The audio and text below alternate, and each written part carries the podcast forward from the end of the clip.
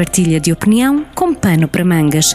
Na Rádio Jornal do Centro a cada segunda, terça e quinta-feira.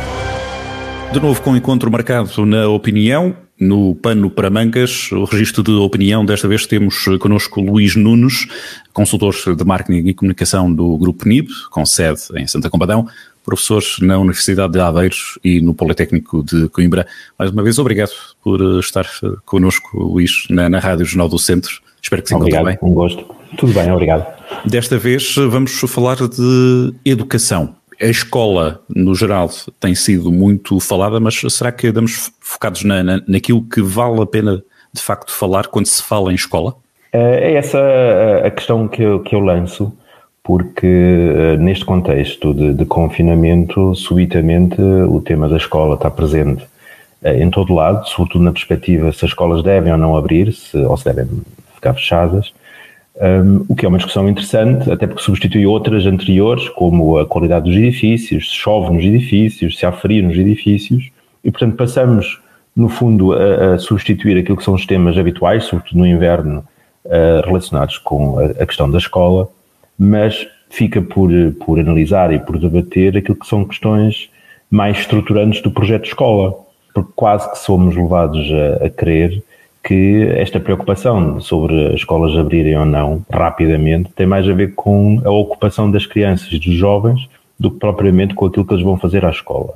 E, portanto, a, a, questão que eu lanço aqui é sobre a necessidade de analisar e debater o papel da escola na nossa sociedade, sobretudo em contextos que são claramente mais desafiantes uh, e que uh, o confinamento e a Covid vieram novamente demonstrar a necessidade da escola se atualizar perante um contexto até tecnológico diferente daquilo que a sociedade estava habituada.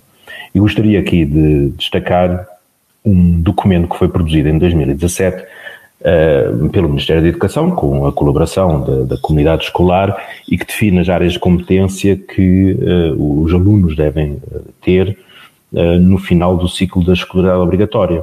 Identificam-se 10 áreas de competência, todas elas válidas, e ao longo de 30 páginas de texto eh, descrevem-se quais devem ser essas áreas de competência nos vários domínios. No entanto, o digital aparece referido apenas uma vez. Há uma palavra em 30 páginas uh, sobre aquilo que é o digital, nomeadamente diz respeito à, à capacidade de leitura de, de textos. E, portanto, Neste contexto atual da Covid, o que se verifica é que o projeto que foi pensado na reestruturação das áreas de competência da escolaridade obrigatória enfrenta esta dificuldade de preparar as crianças e os jovens para uma realidade claramente uh, nova, não por ser nova, mas por ser premente, que é a preparação para um mercado digital. E como é que se faz essa passagem, uh, Luís? Como é que se pode fazer essa passagem de deixar de passar testemunho de geração em geração de professores para alunos há, há para preparar estes alunos para o, para o futuro? Há claramente uma ruptura que é preciso fazer, uh, ou seja, não, não podemos simplesmente passar aquilo que era a transmissão de conhecimentos factuais que eram uh, assegurados em, em, espaço de aula para um espaço digital. Uh, toda a mecânica, toda a metodologia tem que ser diferente, até porque aquilo que são os conhecimentos factuais hoje em dia estão disponíveis na maior parte das áreas científicas, precisamente no mundo digital.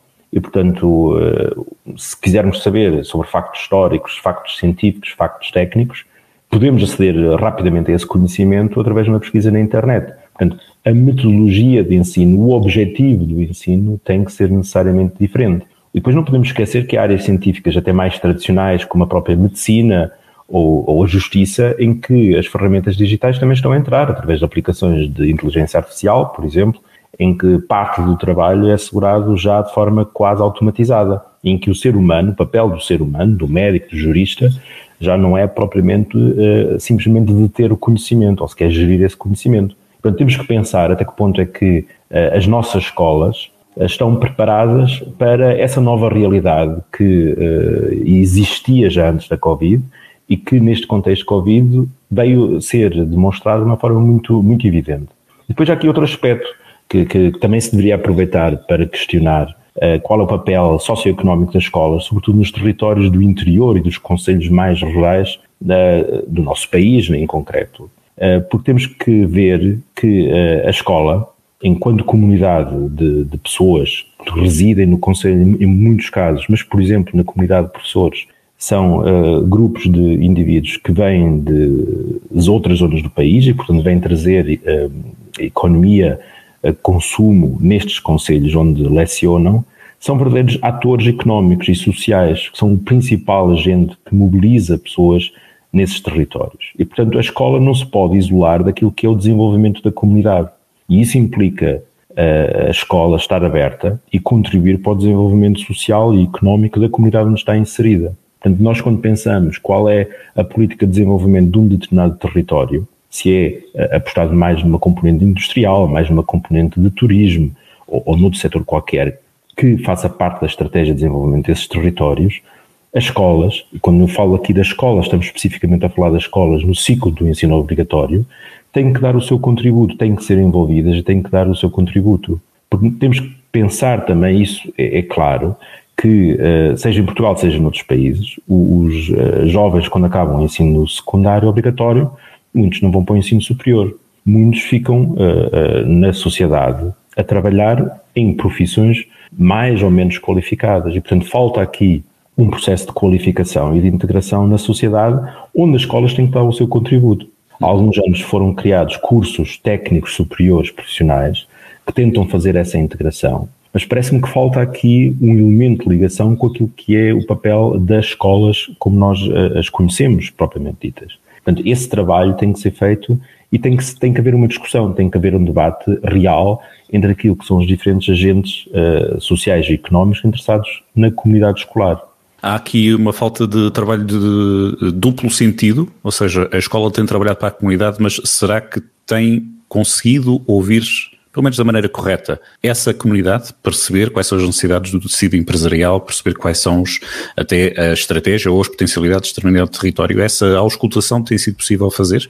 A, a responsabilidade é, é, de todas as partes. A, a, comunidade civil, entre aspas, ou seja, a comunidade não escolar propriamente dita, tem que estar disponível a, a participar e dar o seu contributo para aquilo que é o, o reposicionamento da escola enquanto agente social e formador, mas a própria escola, depois, enquanto instituição, tem que também ter abertura para ouvir e receber esses inputs. As estruturas para esse diálogo estão criadas. Hoje em dia, as escolas têm conselhos gerais de agrupamentos ou de escolas, onde a comunidade local, regional, está representada. Importa é depois ter a capacidade e a vontade de integrar uh, esses inputs e adequar aquilo que são as metodologias uh, e as opções estratégicas dentro da escola para uh, que o, o, organismo escola possa de facto dar um contributo relevante para o desenvolvimento social e económico da região. Nós temos cerca de 30% de, de jovens que seguem o ensino superior, o que significa que dois terços dos jovens não seguem a via do ensino superior e ficam uh, integrados ou vão tentar integrar o mercado de trabalho. Portanto, temos que nos questionar o que é que esses jovens vão conseguir fazer e para que é que andaram 12 anos na escola. Eventualmente aprenderam a, a ler e a escrever e a fazer algumas contas, mas isso é tudo muito pouco. Portanto, a escola tem que, de alguma forma, adaptar-se a uma nova realidade e a uma realidade que é claramente mais desafiante.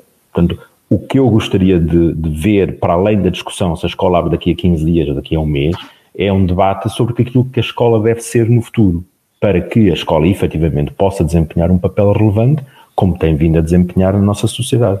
Muito bem, fica a reflexão. Algo me diz que voltaremos a este tema mais do que uma vez, não é? Porque acaba por ser um tema que, com os confinamentos e, os, e o fim deles, acreditamos nós, o mais breve possível, esta questão vai voltar uh, à baila uh, e haveremos de voltar a falar com toda a certeza se este é o momento de aproveitar a oportunidade ou se é o momento de uh, recuperar algum tempo perdido daquilo que estávamos a ver como como todos reagimos a isto, não é? em, cada, em cada cenário que temos. Obrigado, Luís, por mais esta reflexão, Obrigado, esta partilha de opinião. Até daqui a duas semanas. Até à próxima. Obrigado. Partilha de opinião com pano para mangas, com podcast em jornaldocentro.pt.